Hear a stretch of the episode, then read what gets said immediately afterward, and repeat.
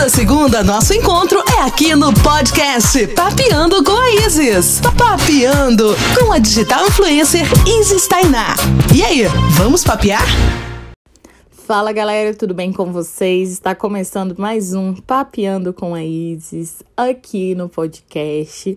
Fico mega feliz de estar falando com vocês e no nosso episódio número 10. É para pedir música, é para glorificar o décimo episódio aqui.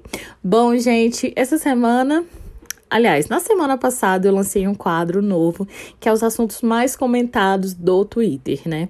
E aí teve dois assuntos que me chamaram bastante atenção durante a semana. A primeira foi no começo da semana, que foi o general Elano. Olha aqui, aqui também é informação, é cultura, é atualidades, é memes e muito mais. Vocês vão encontrar por aqui. Bom, a primeira foi o general Elano, chefe da Segurança Nacional. Olha só, de informação, tecnologia, né? E aí ele publicou o resultado falando que estava negativo para o Covid-19 com o seu RG e com o seu CPF. Demorou segundos, questões de milésimos segundos para o assunto viralizar no Twitter. Galera falando que cadastrou ele para ser mesário, cadastrou nos carnês da Casa Bahia, vai, vai, tentar fazer um crediário com o nome dele. Gente, pelo amor de Deus, se o chefe da segurança não tem segurança nenhuma ao divulgar seus dados, nosso país está lascado, né? Mas vamos ter fé aqui hoje mesmo e não esmorecer. E outro assunto bem comentado foi a live do Jorge Matheus. Gente, querendo ou não, essa pandemia está mostrando que o poder está na internet. A gente já, nós criadores de conteúdo, já viemos falando sobre isso há bastante tempo. E as pessoas estão ignorando, né?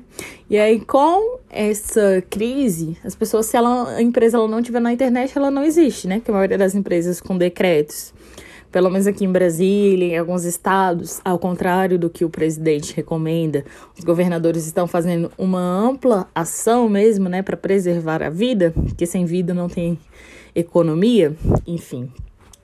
E aí, ao, ao contrário das pessoas, aqui tá seguindo esses decretos e tá fechado. Então, as empresas estão recorrendo para a internet, para as entregas no delivery. E essa é a dica, né? Você tem que ter uma presença e uma autoridade digital. Porque se você não está na internet, você não existe. Então, cada vez mais as pessoas vão perceber a importância da internet. E aliado a isso, né, o embaixador Gustavo Lima fez a live, outros cantores estão apostando nisso, Jorge Matheus bateu 3 milhões de visualização. É, teve várias arrecadações. Se bem que eu preferi da live do Jorge Matheus e da Valesca Popozuda, eu preferi da Valesca Popozuda, porque foi uma live raiz, ela dentro do apartamento, sem iluminação, sem nada ali, tipo, porque na, na do Jorge Matheus tinham pelo menos 15 pessoas ali para servir, garçom, tudo mais, né? E as regras mesmo é o isolamento independente, tentar evitar aglomeração, e eu acho que é isso, né? Ah, o objetivo da live é entreter mas também sem essa mega produção. Não precisa necessariamente ter essa mega produção, mostrando que ali as técnicas de isolamento. Mas querendo ou não, vale a pena destacar que está sendo muito bacana. Eu sou caseira, já era caseira, agora depois dessa quarentena, sou mais ainda. Então, tipo, poxa, você curtiu um show de casa, sentado, não ficar em pé, poder usar banheiro limpo, não usar banheiro químico, gente, já ganhou meu coração.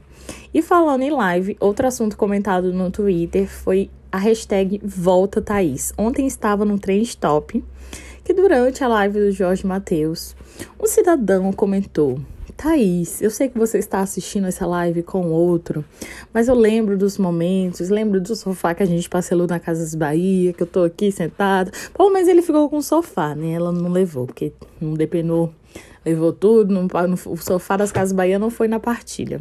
Pois é, gente. Falando sobre esses assuntos leves, né, para iniciar, eu quero dizer aqui, porque muitas amigas minhas estão conversando comigo, falando sobre esse atual momento e que estão se sentindo meio bugada, né?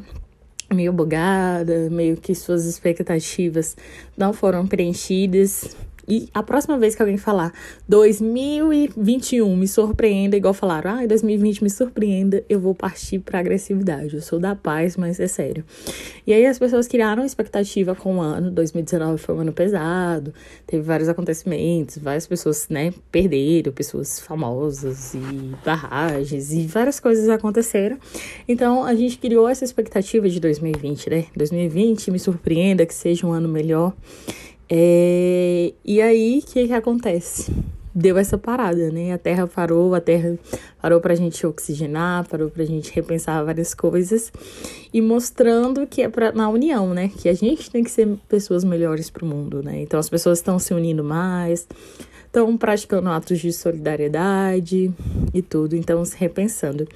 E aí, nesse momento, eu que também tenho ansiedade, transtorno de ansiedade generalizada, de diagnosticado, estou procurando me colocar no momento presente, né? Entendendo o que, que eu posso fazer. Eu posso mudar isso? Eu posso inventar uma vacina agora e pronto, vamos voltar para a vida normal? Infelizmente, não tenho esse poder. Então vamos trabalhar com a realidade. O que, é que eu posso fazer? Sem me cobrar, né? Porque tem dia que a gente vai procrastinar, tem dia que a gente não quer fazer nada, tem dia que a gente vai acordar e vai estar trabalhando até o final do, do dia. Tem dia que a gente é, tá produtivo, tem dia que não. E se cobrar menos, né? É, principalmente nós que somos da periferia, essa palavra não existe. Nós, né, é, negros principalmente, tem uma música Peraí, que agora eu esqueci. É do Racionais. Nossa, esqueci, mas lembrei. E tem uma música do Racionais que fala: Filho, por você ser preto, você tem que ser duas vezes melhor. Então a gente tá sempre ali no corre. E aí eu sempre fui acostumada com isso, assim. Eu trabalhei de telemarketing. De manhã eu trabalhava no estágio, serviço social, à noite eu ia pra faculdade, enquanto, tipo, tinha gente da minha sala, tinha acabado de tomar banho, tava toda cheirosinha, eu já tava vencida do dia todo, né? Então tem gente que não tem esse privilégio de estar parando. É, eu tô trabalhando de casa, tô me reinventando, só assistente social, acabou que não surgiu na minha área. Comecei outro, outro Paranauê de vendas. E aí, tipo, você me pergunta, Isis, como é que vender nessa crise, né? Será que é o melhor momento para empreender agora? E aí eu tô vendendo, assim, chás é, naturais dos produtos Maravilhas da Terra. Inclusive, vai lá no meu Instagram encomendar e saber mais.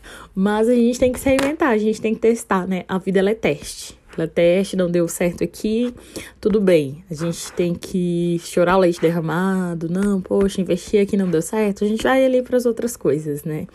Então, é produto de preço acessível que é, e também por pensar nessa qualidade da gente estar tá na quarentena, mas a gente não deixar de se cuidar, né? E se cuidar, eu falo para além da estética, né? Que se tem uma coisa que eu detesto é padrão de beleza normatizado, né? Igual a gente percebe, nossa, falando tanto, né?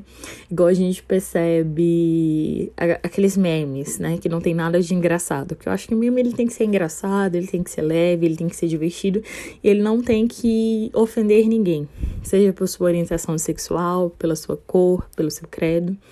E aí tem os memes em relação ao corpo. Eu na quarentena, antes, a pessoa magra.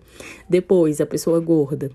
E isso, essa questão assim, dessa neura que as pessoas têm em relação à alimentação, ou quando estão comendo algo errado, falam, ah, comi fazendo gordice, né? Como se gordice fosse algo errado, algo inaceitável, que o gordo é cheio de estereótipo, né? Que é coisa de gordo e tudo mais. Então a gente tem que ter cuidado com, com isso, né?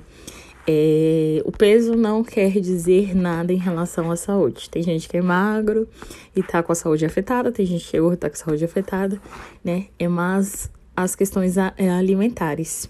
E eu emagreci, gente, falando em dieta, emagrecer, qualidade de vida, eu emagreci a partir do momento que eu entendi que não era um padrão e que eu não tinha que ter medo com a compulsão, né? Que eu não tinha que me privar. A alimentação não é certo e errado, não é o que eu tenho que comer. Aqui comi um hambúrguer, tava com vontade, cheguei lá e, ai meu Deus, vou me culpar, amanhã eu vou passar o dia só tomando chá. Não é assim, né? É você se alimentar melhor com os nutrientes e tudo direitinho por aquilo vai fazer bem ali pro seu organismo, mas você se dá também o direito, se você quiser, de comer uma besteira, né?